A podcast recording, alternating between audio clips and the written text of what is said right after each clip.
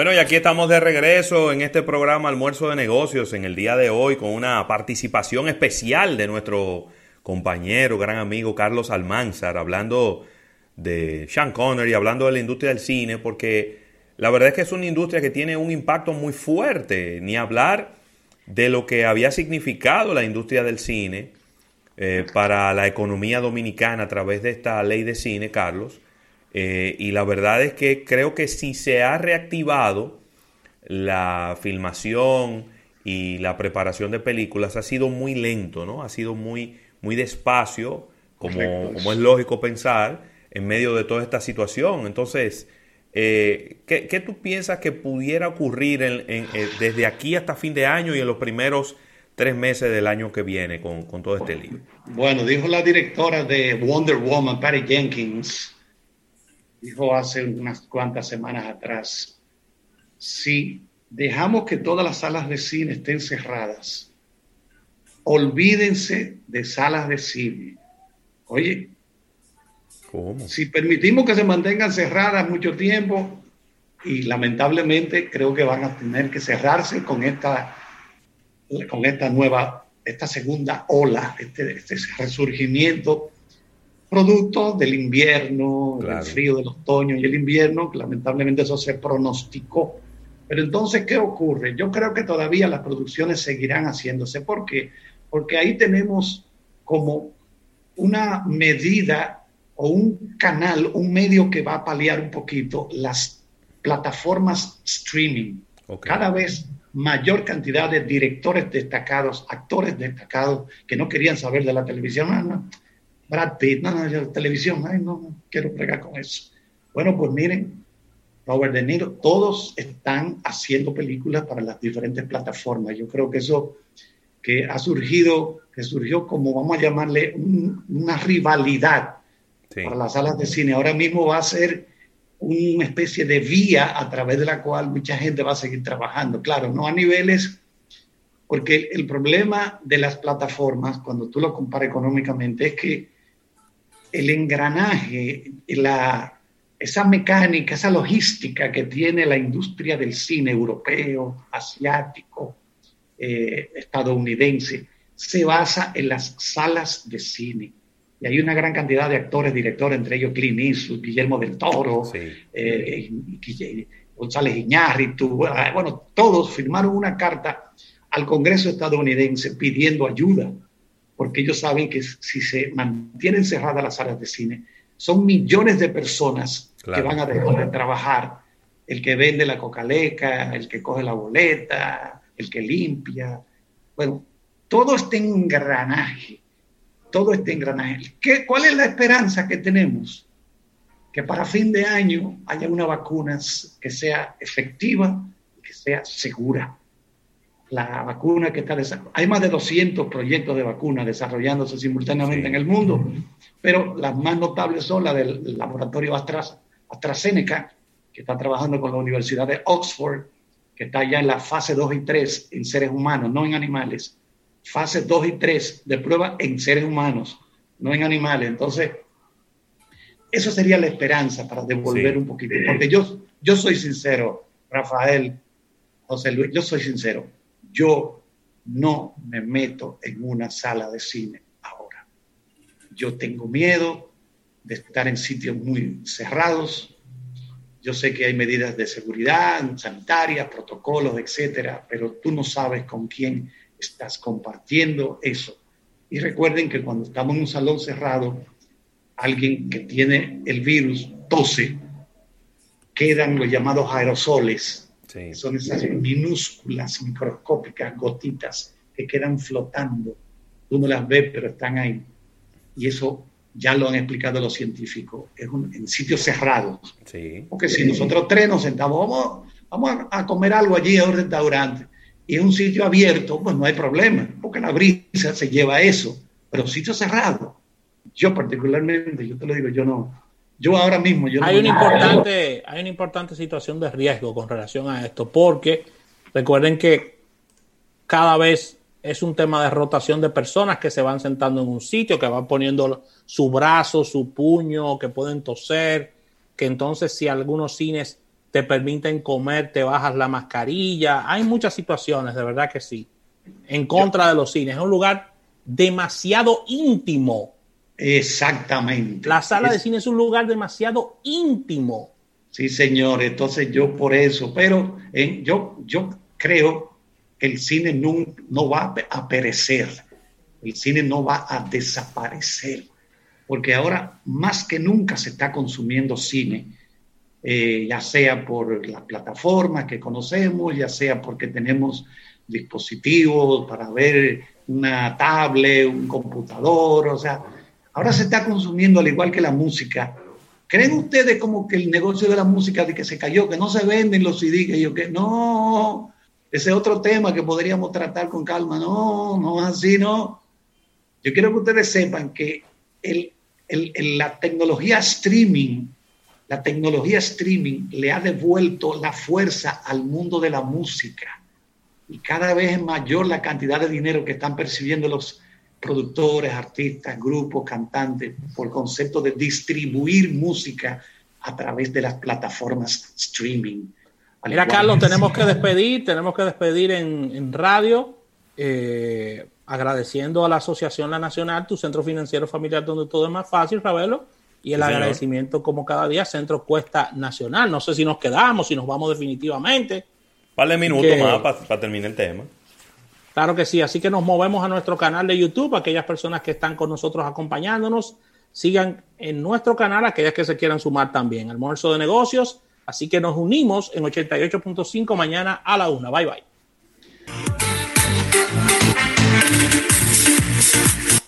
Pues retomando este asunto, señores, el cine no va a desaparecer. No, no, no, no, no, porque la gente va a seguir consumiendo cine.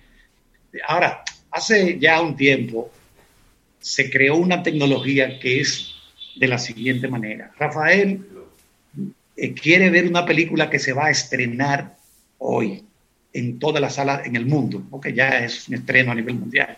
La nueva Transformer, por ejemplo. Pero Rafael no quiere ir a una sala de cine.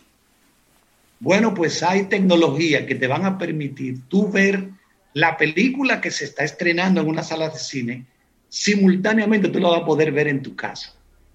Claro, tú vas a pagar una boleta, quizás un poco más cara. Una boleta en Estados Unidos puede costar cuánto, 18 dólares, 15 dólares, bueno. Pero esta costaría, vamos a suponer, 60 dólares, sí, pero es la familia entera tuya que la va a ver en tu casa, el estreno. Entonces, esa tecnología está ahí. Esa tecnología ya está ahí. Lo que quería decir que hace unos, unos años, Steven Spielberg dijo lo siguiente, las salas de cine se van a utilizar para estrenos de los blockbusters, de todas esas películas que cuestan 200, 300 millones de dólares porque serán grandes espectáculos, ¿verdad? Principalmente a ese público juvenil, que es el que consume más ese tipo de, de cine. Entonces, ¿qué pasa?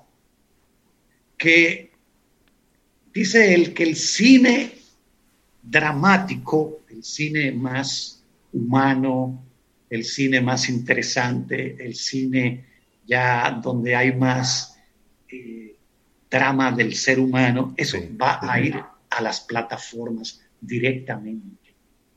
Las salas de cine se quedarán para estrenar esas grandes películas costosas, que cuesta mucho dinero hacerla y que atrae mucho, mucho, mucho público a nivel mundial. Mira, yo veo a Mulan allá en Estados Unidos, realmente una caballá, una caballá de película. Claro, es una película dirigida al público juvenil, un público infantil, juvenil. familiar. familiar. Entonces yo, cuando la veo, digo yo, ¿cuánta laraca por esto? Esto, disparate. Esto lo dirigió una directora, una neozelandesa la dirigió. Entonces, eh, una de las cosas que me dijo alguien, oye, pues yo no vi, yo no vi un muerto ahí, ¿qué pasa? No vi sangre, digo yo, que eso, es para niños. eso es Disney. Eso, es Disney, eso es Disney. Pero ¿qué te digo? El cine va a, el, cine no, no, no, va a perecer nunca, nunca, nunca, que es la preocupación que hay. Y yo sé que van a aguantar, porque oigan que lo que pasa, hay gente a la que le gusta ver sus películas en salas de cine. Le gusta ver su película, tener la experiencia de esta inmensa pantalla y ese sonido y ese tipo de cosas para que esto como que lo envuelva y lo meta en la historia. Porque cuando tú lo ves en tu casa, tú te paras, déjame dejar esto mañana, tengo sueño, yo veo la mitad mañana, pa. Hay gente, esa película de Irishman, no, eh, Roma, Roma, ay muchacho, eso fue una brega para yo completarla. ¿Cuántas veces te dormiste, Carlos? Una, una película que a propósito, esa era, esa era la esperanza que tenía Netflix de un Oscar y no se le dio. Este año, para el Oscar, tienen dos candidatas que son El juicio a los siete de Chicago, no sé si la vieron, que ya está colgada en Netflix, El juicio a los siete de Chicago, que es una historia verídica, y Mank, que es en blanco y negro, sobre Joseph Mankiewicz, que fue el co-guionista junto a Orson Welles de la película El Ciudadano Kane. Esas son, esos son los dos candidatos que tiene Netflix al Oscar. Pero, oye, es que Roma, oye, mi hermano, Roma es lenta y aburriona. O sea, yo no, yo no soy de los que privan en intelectualoide. Por ejemplo, si Ravelo y Rafael me preguntan en el aire, Carlos, ¿qué te pareció tal cosa? Yo digo yo, bueno, yo te voy a ser sincero, la película para mí es aburrida. Porque yo, yo no voy a venir aquí y que no, sí. no, que la película. Es que una película tiene que tener ritmo. Exactamente, porque eh, la, la, misión principal del cine es entretener. Entretener no significa que yo me esté muy. No, no, entretenerme, mantener mi atención. O sea, y, y, yo seguir la trama de lo que sea. Puede ser una trama de un criminal, un asesino en serie. Puede ser un tipo que pone bomba puede ser unos ladrones que van a atracar un banco. recuerda, recuerda, Carlos, lo que pasó con Hitchcock cuando, cuando lanza Psicosis, él va, va a verla de manera casi privada con un grupo de amigos en una sala especial. Y no había celulares en esa época, por supuesto, estamos hablando de los años 60 y Hitchcock sale de la sala y comienza a llamar a distintas salas de cine donde tiene sus amistades y le dice y le dicen Hitchcock, aquí está la gente saliendo corriendo de la película eh, eh, eh, despavorida y, dice Hitchcock, pues logré el objetivo que me propuse porque eso era. Mira, Carlos, me está preguntando, una preguntita por aquí de Valentín Yunes, que qué piensas de la docuserie Chernobyl de ah, HBO. la de HBO, muy buena. A, a, mí me gustó mucho, ¿eh? A mí me gustó, a mí me gustó, sí. A mí me gustó. Yo lo que todavía cuando se estrenó no estaba la plataforma HBO Max que ellos lanzaron, porque la ventaja de la plataforma es que tú puedes ver algo en el momento que tú quieras y puedes. Claro. Y verlo con calma. Entonces, yo la vi, la serie, me gustó mucho y bueno, incluso estuvo nominada a muchísimos premios Emmy. Sí. Porque cada año HBO son cientos y pico de premios, por lo menos nominaciones que tiene con su producción y ahora ellos aceleraron. Ellos pisaron el acelerador ahora al lanzar la plataforma HBO Max, porque tienen de frente a nada más y nada menos que están compitiendo con Disney Plus, con Netflix, con Hulu, con Amazon Prime, eh, una serie de plataformas que tienen muchas producciones, entonces yo, HBO está metiendo el acelerador para producir. Pues yo, lo tengo el servicio de HBO siempre y tengo el de Fox Premium, que no sé si estará asociado en alguna de esas plataformas, pero Chernobyl es una de las mejores series que ha hecho HBO.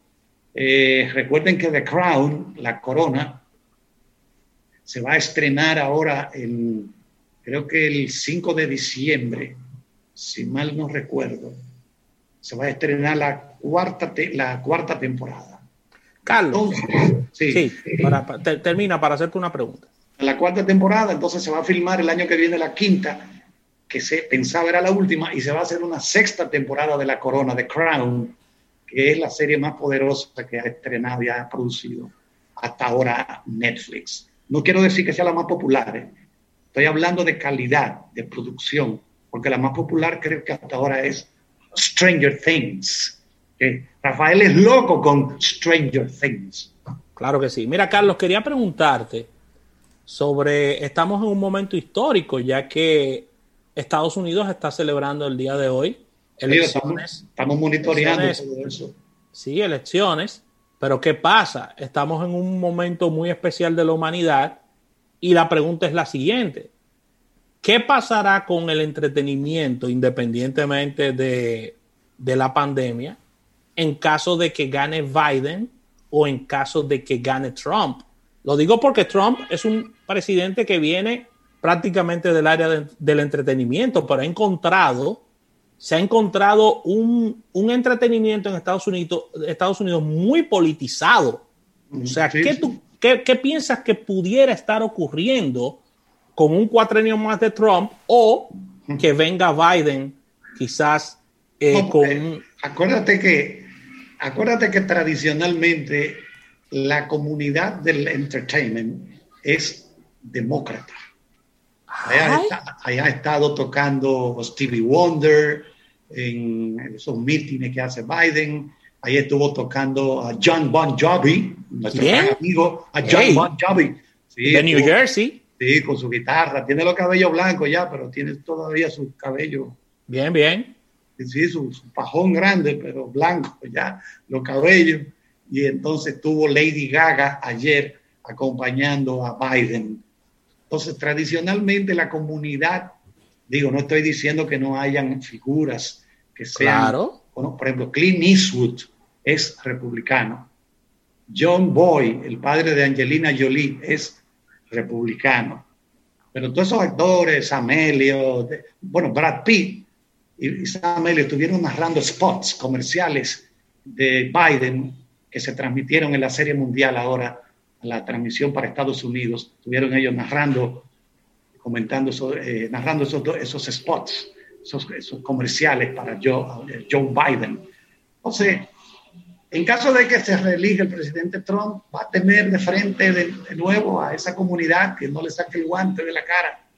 Olvídate, esa comunidad. Bueno, tú te acuerdas que Robert De Niro dijo: Quiero darle un puñetazo bueno, estaba viendo, estaba viendo el Instagram de Madonna y era mandándole fuego a la primera dama esta mañana. Ah, oye, oye, mire lo que te dijo. Entonces, si ocurre eso, que se reelija, va a tener de frente a esa comunidad el mundo del entretenimiento, que en su inmensa mayoría, pues tú no ves que cuando están leyendo, cuando colocan el mapa de la distribución de los votos y los colegios electorales y eso, ni remotamente mencionan a California ni a Nueva York ¿Tú sabes por qué? Porque eso está azul, que es el color demócrata, siempre. Ahí no hay que hablar eso, todas esas comunidades de Nueva York y de California, eso es azul. Eso ni lo mencionan, nunca, nunca, porque eso es de esa gente. Entonces, eso es lo que va a ocurrir, va a tener de frente a esta comunidad que no le va a sacar el guante. De pero vamos a ver, porque las elecciones están bien cerradas, es lo que yo percibo.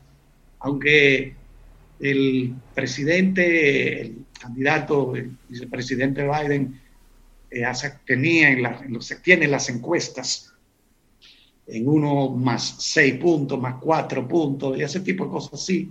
A nivel nacional llegó a tener 12 puntos por encima, nacional. Eso es lo que significa voto popular. Pero que ustedes saben que eso no da eh, presidencia ya. Allá hay que completar un mínimo de 270 colegios electorales. entonces se han hecho las diferentes, eh, se han hecho las diferentes programaciones. Por ejemplo, vamos a suponer que Biden pierde la Florida, porque si Trump pierde la Florida, ahí mismo se acabaron las elecciones. Ahí no hay que contar más. ¿eh? Si, si se cuentan los votos tempranos en la Florida y pierde el Partido Republicano con Donald Trump, ahí mismo se acabó todo ya. Ahora, no ocurre lo mismo si Biden pierde la Florida, porque todavía le queda lo que se llama the Blue Wall, el muro azul que está allá arriba, Pensilvania, Wisconsin, Michigan, esa zona por ahí. Eh, todavía le queda eso. Arizona, que está arriba. O sea, vamos a ver lo que va a pasar, porque hay, unos, hay augurios, hay muchas tiendas que ya cubrieron sus vitrinas con planchas de, madera, tal como si se acercara un, huracán categoría 7, es lo que están esperando. Un país dividido, país dividido, entonces tiendas como cadenas de tiendas como Walmart retiraron de sus anaqueles. Apéame ese fusil, sí, apéame esas escopetas, estas municiones, sácala, sácala, sácame todo bien que para evitar que venga gente a comprar esto. Bueno, pero que se ha disparado el tema de las armas, ¿no? Exactamente, pero no están vendiendo armas porque saben que va a haber algo de eso. Pero nada, me voy ya porque ahorita. Sí, claro, claro, Carlos. Solo queríamos eh, completar este tema eh, agradeciendo el esfuerzo que, realizas por estar con nosotros. Te tendremos en más ocasiones eh, durante este año. Bueno, viene la pelota, Carlos. Viene la pelota. grande, grande, grande va a tener calidad, va a haber muchos jugadores de calidad este año. Va a haber muchos jugadores de calidad y, no, y los equipos no pueden entrar en, el slot grande con, estos 30 juegos nada más. Bueno, yo le, yo le solicité a nuestro gran hermano José Gómez Fría, que es el gerente general de los Leones del Escogido, que me le tenga a José Luis Ravelo su uniforme y su gorra preparado porque un domingo en la tarde va a estar al lado José Luis Ravelo, uniformado de la cueva, al lado del dirigente de Yaus. Ahí mismo. De ahí. Un abrazo no olvidado. en algún momento lo odiamos mucho porque fue Maniel de Licey, pero ya eso se nos olvidó. Ya eso pasó ya. Después vino con las estrellas y parece que le dijeron, mira, eso de la pandemia, olvídate, ven a buscarte una viruta. pasando domingo. Gracias, Carlos Almanzar. Gracias al público de nuestro canal de YouTube. Nos seguimos comunicando. Así que el agradecimiento eterno y eh, mañana nos unimos en otro almuerzo de negocios. Bye bye, seguimos en contacto.